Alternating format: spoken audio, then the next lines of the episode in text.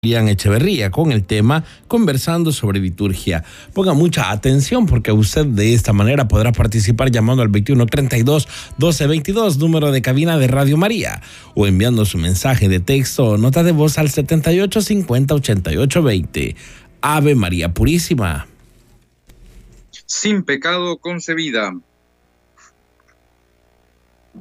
Buenos días, queridos hermanos. Cuánta alegría poder saludarles desde la parroquia San Juan Bautista de Sociedad. Saludamos a todos los radioyentes.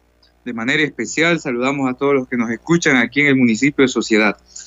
Bueno, pues continuando con nuestro estudio, eh, habíamos analizado un poquito eh, todo lo que es acerca de la Santa Misa. Y a la anterior ocasión estuvimos hablando sobre los ritos iniciales, mm, eh, estuvimos hablando de de manera especial nos, nos centramos en el tema de los días de guardar, ¿verdad? O los días de precepto. También les recuerdo que hablamos sobre todo lo que es los ritos iniciales, entrada, el saludo, qué significa también el acto penitencial. Y siguiendo en esta dinámica de, de los ritos iniciales, debemos también hablar de Gloria, el Gloria que pues eh, el domingo especialmente es un himno eh, de los primeros siglos de la iglesia.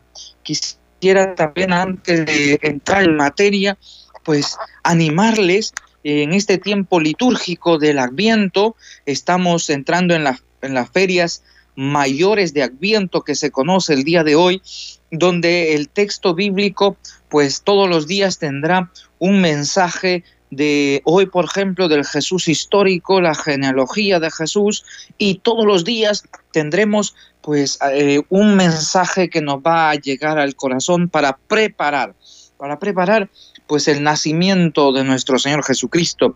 Así que eh, recordándoles este tiempo, recordándoles en este día a los que no han podido ir a misa, a los que ya fueron, pues sepan que todos los días tendremos un mensaje especial en estas ferias mayores que se conoce del tiempo de Adviento, que han iniciado el día de hoy. Eh, vamos a entrar en materia, queridos hermanos, y entramos en materia para recordar que el Gloria tiene tres partes.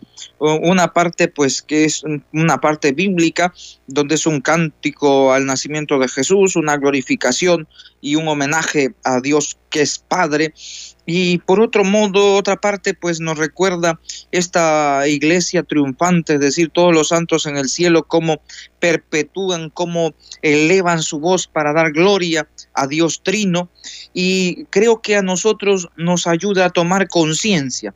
Eh, cada vez que proclamamos este himno, proclamar, tener conciencia que estamos hechos para el cielo, que estamos hechos para Dios.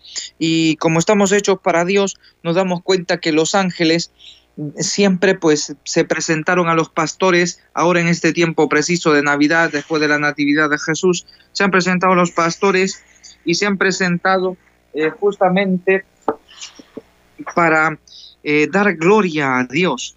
Eh, esta composición del gloria eh, siempre se debe mantener, ¿verdad? Se debe mantener excepción de los, del tiempo de Adviento y Cuaresma. Es decir, usted sepa que el Gloria no se proclama los domingos ni en Adviento ni en, ni en Cuaresma. Y luego pues se lo proclama especialmente en solemnidades y fiestas.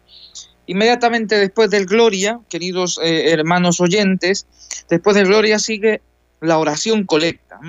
La oración colecta, que como su nombre lo indica, indica es de colectar, de recoger, de agrupar todas las oraciones del pueblo santo fiel de Dios. Esta es pues parte principal de los ritos iniciales que busca encaminar. La oración colecta busca encaminarnos, busca pues sintonizarnos, busca que tú y yo estemos unidos eh, en una sola oración, ¿verdad?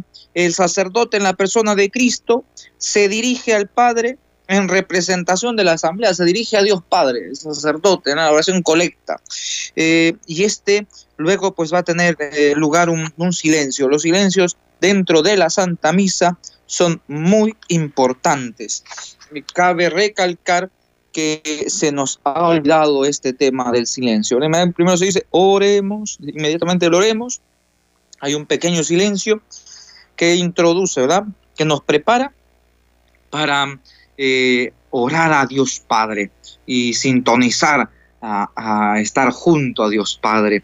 Eh, queridos hermanos, estas son súplicas, ¿verdad? Son súplicas que se ponen sobre el altar. Ahí entran todas nuestras peticiones, las que han sido proclamadas públicamente, eh, acción de gracias, que oremos por el alma de tal persona, que por la salud de tal persona. En la oración colecta todas estas súplicas que han sido proclamadas públicamente y las que están en nuestro corazón se ofrecen a Dios.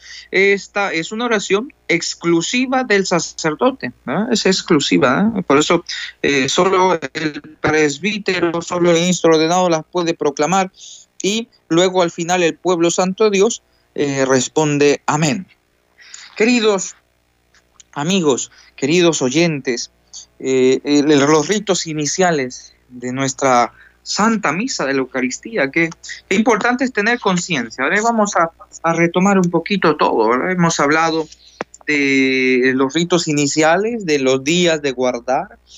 Eh, recuerden, por ejemplo, que hay que guardar el 25 de diciembre, ¿verdad? Tenemos que participar de Santa Misa el 25 de diciembre que es la Natividad de nuestro Señor Jesucristo. Es un día de precepto, un día que debemos guardar nosotros los católicos, el primero de enero, solemnidad de Santa María, Madre de Dios, y el 6 de enero, Epifanía del Señor. Así que no nos olvidemos porque estamos justo en estos tiempos y a veces las actividades de casa o alguna otra obligación puede hacer que uno se, se llegue a perder un poquito. Así que les animo a que no nos olvidemos. Luego, les recuerdo que en la misa pues todos estamos congregados y una vez que estamos congregados eh, siempre se nos va a invitar esa a la oración. La Santa Eucaristía es una invitación a la oración. Eh, luego eh, se saluda el altar, el sacerdote con los acólitos, con los ministros, el diácono si hubiera, el sacerdote y el diácono besarán el altar y luego los demás harán una inclinación profunda eh, saludarán al pueblo no con buenos días, buenas tardes, sino pues en el nombre del Padre, ¿verdad? La invocación, inmediatamente nos reconoceremos pecadores ante Dios. Si es domingo se elevará el gloria, si es domingo, si es día así normal entre semana no se hará el gloria, el tiempo de Adviento y Cuaresma se suprime el gloria y luego está la oración colecta. Es interesante que nosotros tengamos en cuenta todos los que son los ritos iniciales, porque justamente como su nombre lo indica, los ritos iniciales nos ayudan a que cada uno de nosotros podamos entrar en la sintonía de la oración. Si uno no se prepara adecuadamente, si uno no inicia y llega, a, llega al acto penitencial, pues es como llegar a la, te han invitado a un almuerzo y como que llegues al plato fuerte, ¿verdad? Te has perdido la entrada, así que eh, pues siempre te quedarás así como un pequeño hueco, con un pequeño vacío en el estómago, porque eh, claro, hombre, te vas a sentir con, apetito. Eh, es necesario entonces participar de la Santa Eucaristía desde que inicia, desde que inicia el sacerdote con, la, con el rito inicial del saludo, en el nombre del Padre, del Hijo, luego la gracia y la caridad parte de nuestro Señor Jesucristo esté con todos ustedes y continuar, ¿verdad? Eh, entonces es también tomar conciencia de que la Eucaristía pues no es así algo deportivo, que yo debo llegar a, media misa y comulgo de lo más tranquilo, sino que cada uno tomemos esta conciencia es conciencia de que pues todos nosotros estamos llamados a glorificar a Dios y mediante la Eucaristía también nos santificamos nosotros, ¿verdad? Eh, este pueblo se dispone a la escucha, los ritos iniciales nos disponen a escuchar, ¿verdad? Estamos atentos, escuchando y cada respuesta no la debemos hacer como si fuéramos unas máquinas repetidoras. A veces tenemos complejo de radiodifusores porque solo repetimos, repetimos. Tenemos que vivir, vivir lo que celebramos.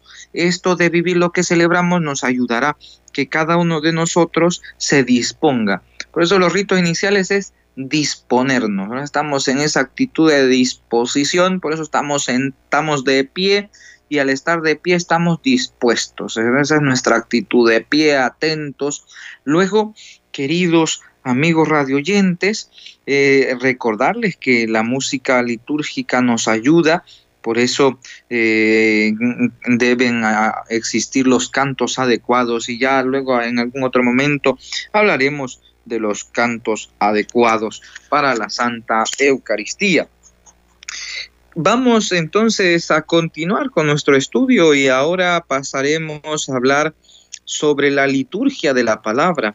La liturgia de la palabra pues nos va a recordar en la historia de la salvación, donde se revela la condición humana y el amor de Dios. Y, y, nos va a ir señalando el camino para que nosotros podamos avivar la fe y crecer en gracia. Eh, bueno, la liturgia de la palabra, ¿en qué textos pueden, podemos encontrar? Así como el fundamento de que debe haber siempre la palabra de Dios iluminarnos, pues lo vamos a encontrar en Lucas capítulo 24, versículo 27 y versículo 44.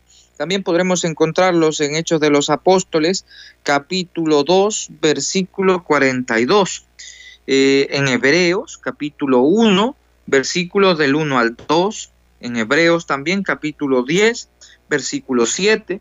Ahí encontraremos todo lo que es el fundamento de la liturgia de la palabra, es decir, el fundamento de que es necesario que el pueblo fiel que se reúne comparta, ¿verdad? que tenga este compartir en la palabra. Por otra parte, tenemos eh, ya lo que es la la división interna de esta liturgia de la palabra. ¿Y, qué contamos en la liturgia de la palabra? Pues encontramos con una primera lectura, encontramos un salmo, eh, los domingos encontramos la segunda lectura, luego un canto que es el aleluya, luego está el evangelio, inmediatamente el evangelio viene la homilía, que es un diálogo familiar, y termina con la profesión de fe, además de la oración universal. Entonces, esto es como que cada uno de nosotros podamos entender que al estar sentados en qué disposición estamos. Pues todo el mundo sabe que cuando está en casa sentado, está con toda la familia reunido, está escuchando, atento a todo lo que pueda suceder en casa, toda la información que se nos pueda dar, el papá está hablando, la mamá, y están transmitiendo un conocimiento o tal vez una corrección. Eh, del mismo modo, la palabra de Dios nos invita a escuchar los prodigios de la historia de salvación, donde Dios se ha comunicado con el hombre. Y esta comunicación nos va nutriendo. ¿Y qué nos nutre el alma? Nos va enseñando en el alma, nos va fortificando el alma. Por ello, eh, las palabras de las lecturas tanto del Antiguo y del Nuevo Testamento que se leen desde la Sagrada Escritura, eh, eh, nos van a ayudar a que cada uno de nosotros tomemos conciencia de lo que somos. Somos un pueblo, somos una comunidad constituidos, hijos de Dios por el bautismo y constituidos tratando de ser una unidad, una sola iglesia, buscando siempre esa unidad con Dios. Eh, también eh, toda la escritura, toda la Sagrada Escritura, pues se va seleccionando de acuerdo al calendario litúrgico. Por ello, toda esta palabra, liturgia, la palabra y las lecturas que se leen, siempre se deben hacer en un ambiente de calma, de silencio y reflexión. Muy es importante que porque en ocasiones la liturgia de la palabra se toma como que fuera esto un, una carrera, ¿verdad? Y estamos ahí y que lectura de primera lectura de la carta a los romanos y comienza la, la, la, la y, y, todo rápido, ¿no? Todo rápido, como si alguien te estuviera amenazándole rápido porque si no pues vamos a ver, te vas para el infierno con todo y ropa, y entonces estás ahí leyendo como si fueras Speedy González, no sé si alguno se acuerda de esa caricatura, y, todo un veloz.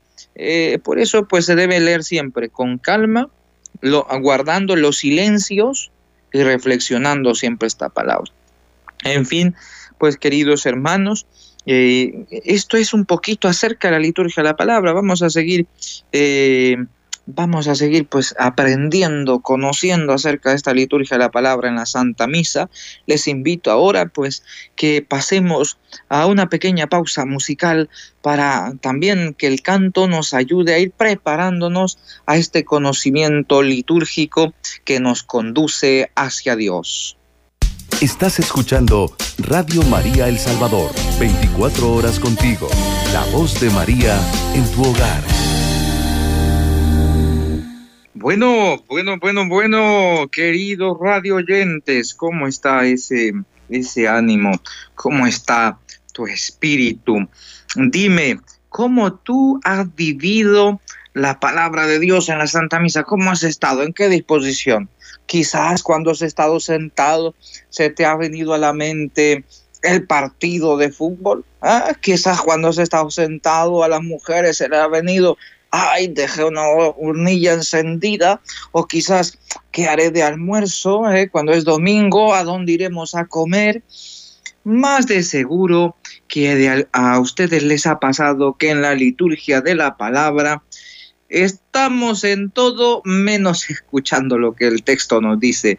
Y pues luego cuando un poquito volvemos en sí, que otra vez nuestra alma vuelve al cuerpo, es cuando ya inicia la homilía.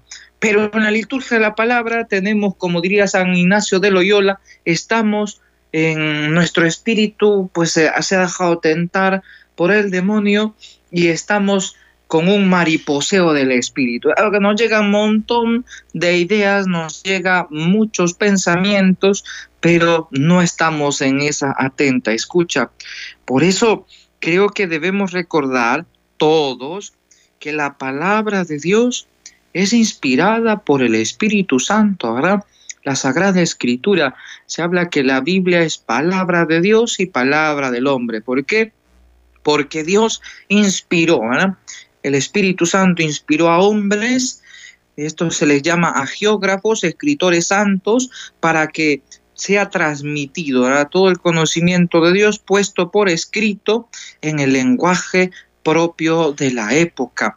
Por ello damos gracias pues al pueblo judío, porque son ellos quienes han conservado estos escritos, ¿verdad? El Antiguo Testamento, los 70, en fin, esta, estos estudios y luego esta transliteración fue llevada a cabo, ¿verdad? Toda la Biblia traducida por San Jerónimo. Eh, si ustedes tienen una Biblia de Jerusalén, pueden ahí ver pues que el, traductor por excelencia de esta Biblia fue San Jerónimo. Y ahora pues nosotros a veces no le tomamos como en cuenta la palabra de Dios, pues estamos en todo, como les mencionaba antes, en ocasiones pensando en el partido, pensando en el trabajo, pensando en la comida, y no estamos en una escucha atenta, no solo en una escucha, sino escucha atenta. Cuando una persona está escuchando atentamente, una persona está captando todas las ideas. Eh, bueno, voy a poner un ejemplo muy, muy vulgar, pero lo diré, pues diré, ese ejemplo muy vulgar es como aquellas señoras que andan escuchando y viendo la vida ajena, ¿eh? Que están escuchando todo de forma atenta, tienen una antena en los oídos, ¿eh? Así que hermanos o hermanas, dejen el complejo de tener antenas en los oídos. debemos tener antenas en misa. Ahí sí debemos escuchar y encender todos los satélites para escuchar atentamente esta palabra de Dios. Hablemos de las lecturas bíblicas. Estas lecturas que, que son tomadas de la Sagrada Escritura y que nos van a, se, proclaman, pues se dice, eh, eh, primera lectura, el Salmo, eh, segunda lectura, ah, por ejemplo, la primera lectura al final se concluye con palabra de Dios, porque justamente es esta palabra de Dios proclamada, esta palabra de Dios revelada, y que nosotros damos pues la contestación, te alabamos Señor, en esto, contestando a que esta palabra de Dios, nosotros alabamos, nuestra actitud es de alabanza por, por todas las obras, por todos los acontecimientos que se han manifestado a través de esa lectura. Eh, al subir eh, la persona que va a leer al presbiterio debe pues hacer una reverencia, una pequeña reverencia al altar, porque ahí está Cristo, y luego asimismo, ¿verdad? terminada la lectura, otra reverencia al salir. Es el respeto hacia Cristo, ¿no? No es, no es que estamos deportivamente en el presbiterio como en ocasiones. Ay, hermanos lectores, mucho cuidado, ¿verdad? Mucho cuidado de estar platicando. Siempre tenemos la tendencia de que, ah, como voy a leer, pues tengo derecho como estar platicando y no. Nuestra actitud debe ser de estar en disposición de leer de forma pausada, ¿eh? ojo con esto, pausa, pausa, calma, ya lo hemos dicho antes, calma, silencio y reflexión, con calma, respetando los signos de puntuación, cuidado, cuidado, que a veces tenemos complejo de rastra, Vamos a toda velocidad leyendo. Por favor, respetar las comas, los puntos, los puntos y coma. Una lectura pausada para que el pueblo santo de Dios, todos nosotros, podamos escuchar esta palabra proclamada. La primera lectura eh, mayormente se trata del Antiguo Testamento, donde se nos enseña acerca de lo histórico salvífico, todo lo que es la historia del pueblo de Israel y cómo Dios ha actuado eh, con su pueblo con brazo extendido, cómo ha actuado con generosidad y con gran misericordia. En, pues y todas estas eh, lecturas del Antiguo Testamento en gran ocasión y gran parte nos iluminan y nos eh, de forma profética nos hablan acerca de Cristo. Es necesario, queridos hermanos, recordarles a ustedes que los domingos y solemnidades existen dos lecturas. La primera, que siempre será tomada del Antiguo Testamento, y la, la segunda, que es tomada del Nuevo Testamento. En el tiempo pascual, la primera lectura se toma siempre del libro de los Hechos de los Apóstoles. Entre semana siempre encontramos como novedad los que vamos a misa diario. Bueno, el Padre pues celebra misa diario, así que entre semana tenemos una sola lectura que puede corresponder al Antiguo como al Nuevo Testamento. Siempre está el Salmo y el Evangelio nunca se omite. ¿Qué son los salmos? Y bueno, gran devoción eh, y, qué gusto debemos tener los católicos por cada salmo. Deberíamos nosotros todos los días en casa procurar leer un salmo y, y daremos cuenta que eh, los salmos son de tradición judía, este es el Antiguo Testamento. En el Antiguo Testamento pues vemos cómo a través de los salmos eh, una oración eh, que se hace en las reuniones judías, ¿verdad? de tono de tipo poético, son poemas, poemas que van ahondando hasta el alma, donde hay una manifestación, donde se manifiesta el amor de, hacia Dios del pueblo, donde se pide perdón. Qué bonito recordar el Salmo 51. Misericordia, Señor, por tu bondad, por tu inmensa compasión, borra mi culpa. O recordemos también eh, el Salmo 129. Señor, escucha mi voz, estén tus oídos atentos a la voz de mi súplica. Y, así recordar cada salmo, cada salmo que finalmente, escritos en poema, en verso y en prosa, encontramos en ellos oración, una oración que, que, sale del corazón mismo del hombre hacia su Dios, hacia su Padre Creador. Debemos entonces todos nosotros tomar atención, pues no, no solo a la primera lectura, al Salmo, eh, escucharlo y qué, qué, qué es lo que me dice a mí el Señor a través del Salmo. Recuerden que el Salmo nunca se reemplaza por algún canto, ¿eh? no es que, ay, hoy no queremos hermanos cantar el Salmo y vamos a cantar algún cantito de Mercedes Sosa porque también son bonitos, ¿no? Eh, cuidado, cuidado los salmos no se reemplaza. El salmista debe tomar en cuenta siempre que pues bueno, cada estrofa debe ser leída con buena voz y si el salmista lo desea cantar, debe tener un conocimiento musical, porque si no, pues no se va a aprovechar, no se va a entender, así que se invita, si se van a leer, se lean con buena voz y si se van a cantar, la persona que lo cante que tenga al menos conocimiento musical. Queridos hermanos, pasamos a la segunda lectura. La segunda lectura eh, siempre, como les mencionaba antes, es tomada del Nuevo Testamento. Esto, el Nuevo Testamento, eh, es todos los mensajes del anuncio de Cristo, ¿verdad? Todo lo, que se desarrolla en torno a Jesucristo.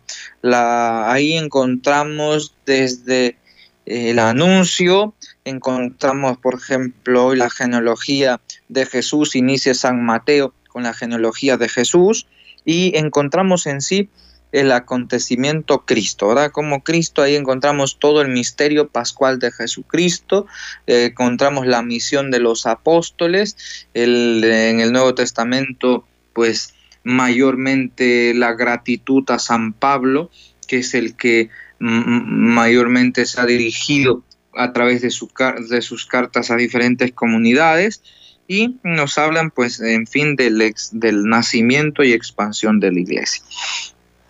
Hay otro dato muy importante, pues terminamos esto de la segunda lectura, ya hemos hablado. Estamos hablando, para recordarles si alguien recién nos está sintonizando, estamos hablando de la Santa Misa y sus partes. Hemos ya hablado de, los ritos iniciales, eh, hemos hablado de la liturgia de la palabra, estamos desarrollando la liturgia de la palabra, hermanos. Estamos desarrollando la liturgia de la palabra hemos desarrollado ya acerca de la primera lectura, del Salmo, de la segunda, y viene la secuencia.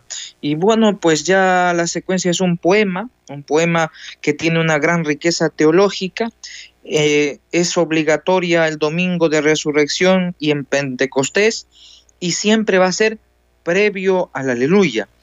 Es acerca del misterio que se está celebrando. Hay una riqueza teológica donde nos va a hablar sobre un misterio, el misterio de Jesucristo, el misterio de la venida del Espíritu Santo, en fin, la secuencia es obligatoria solo domingo de resurrección y en Pentecostés. Queridos oyentes, qué bueno que nos sigan sintonizando.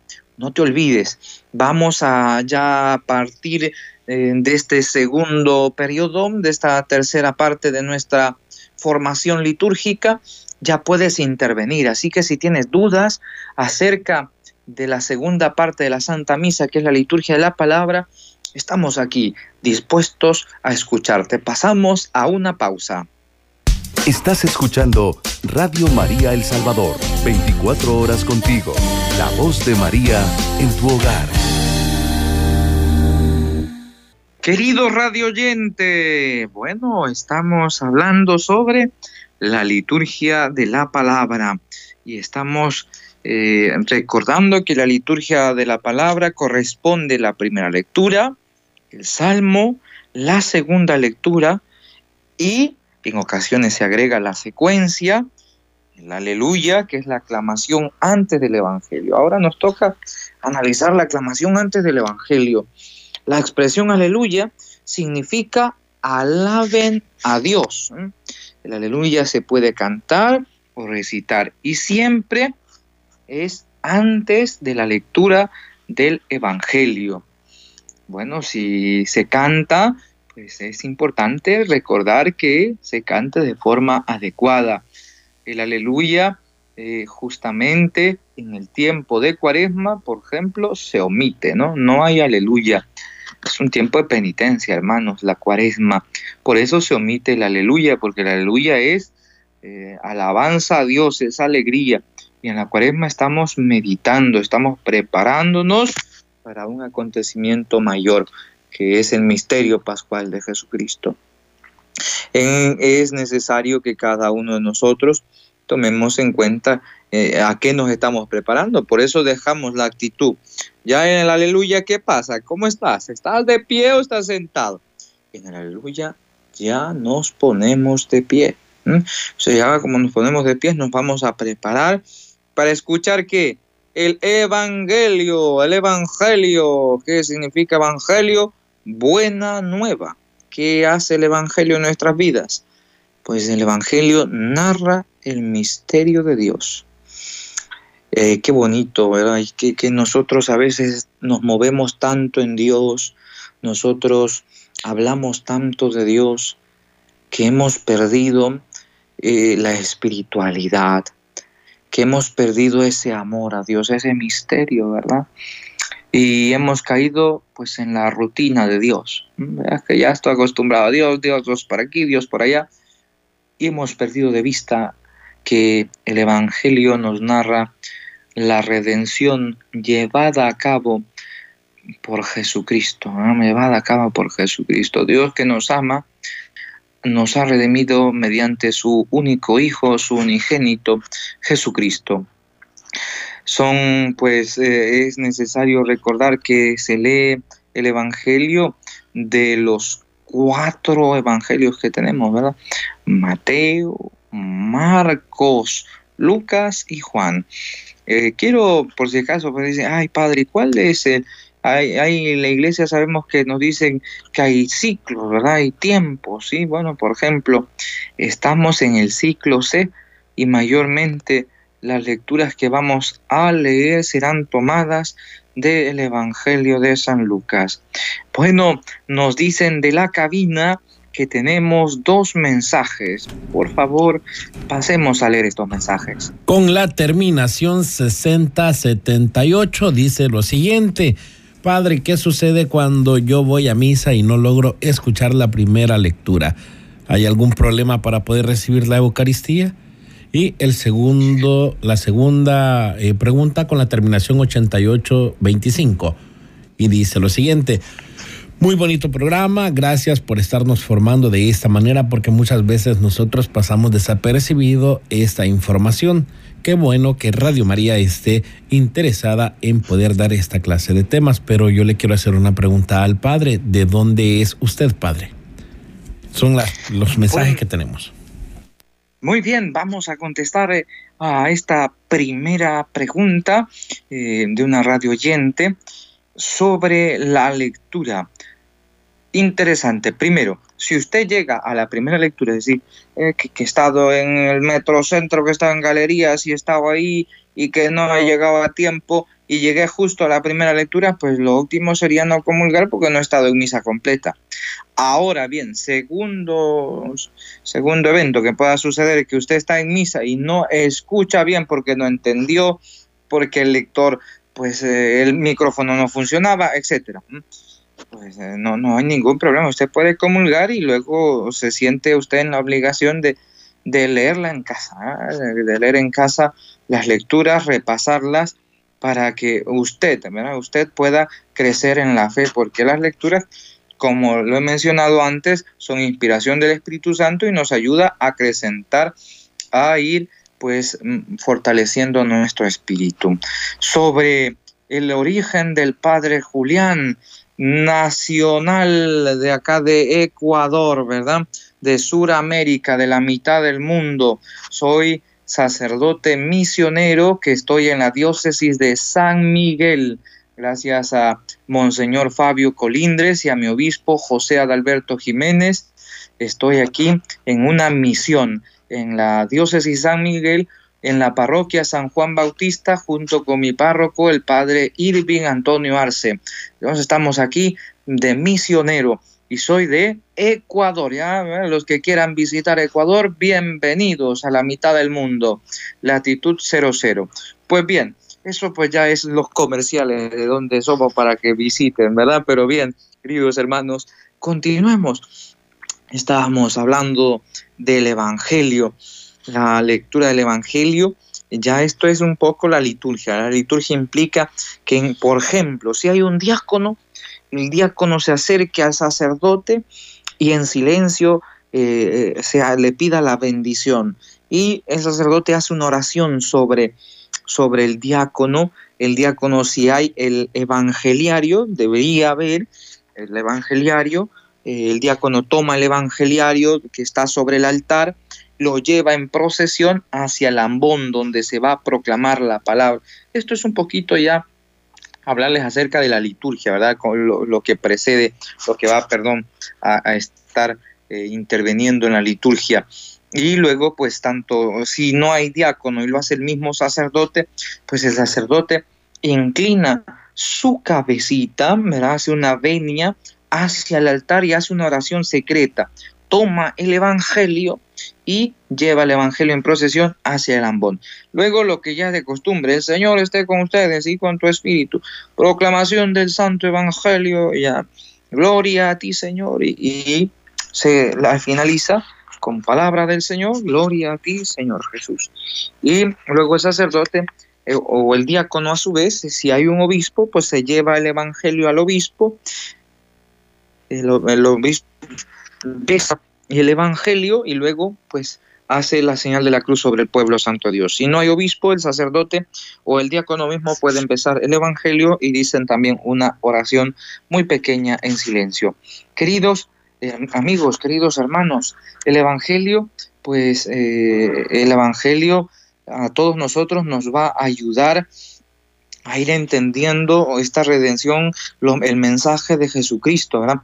Recuerden que en el Evangelio está todo el acontecimiento Cristo, todo, todo, todo acerca de nuestro Señor Jesucristo, desde su anuncio, su vida pública, luego su pasión, luego su muerte, luego su resurrección.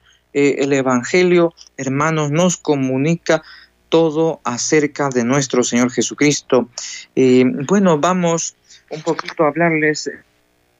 Voy a dejar en la liturgia la palabra este tema hasta ahí. Ya el próximo encuentro hablaremos de la homilía, hablaremos de la profesión de fe y de la oración universal.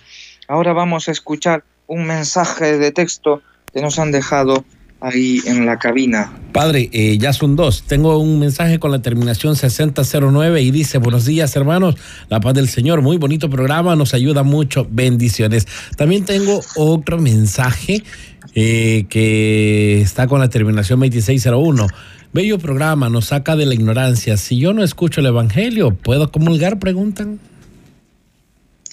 Eh, recuerde, nuevamente entran dos dos eventos. Si yo llego a, la misa y está proclamándose el Evangelio, pues la conciencia sería no comulgar, porque no estaba en misa completa. Si estoy en la misa y estoy de pie y estoy escuchando, pero que se fue el micro, se, apagaron, ¿eh? se fue la luz y, y, no hay luz y no se escucha la proclamación del Evangelio, usted está ahí, ¿verdad? Usted está en disposición, está de pie, y aunque no lo escuche, usted está en esa disposición.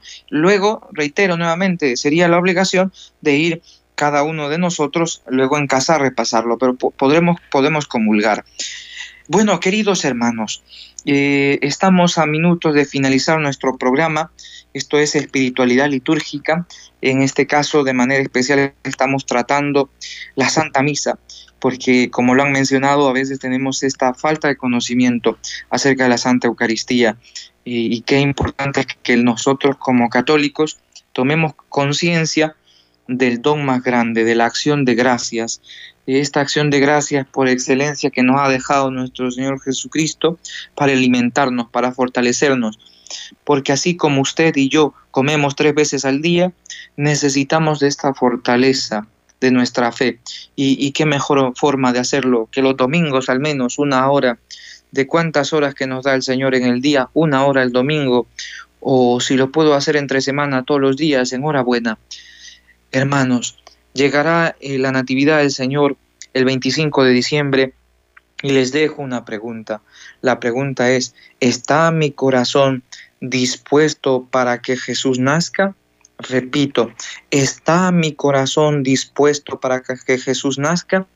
Esta disposición se tiene que dar siempre y cuando usted, querido oyente, esté preparado, esté confesado, y si no puede confesar, esté dispuesto. No son los regalos. ¿eh?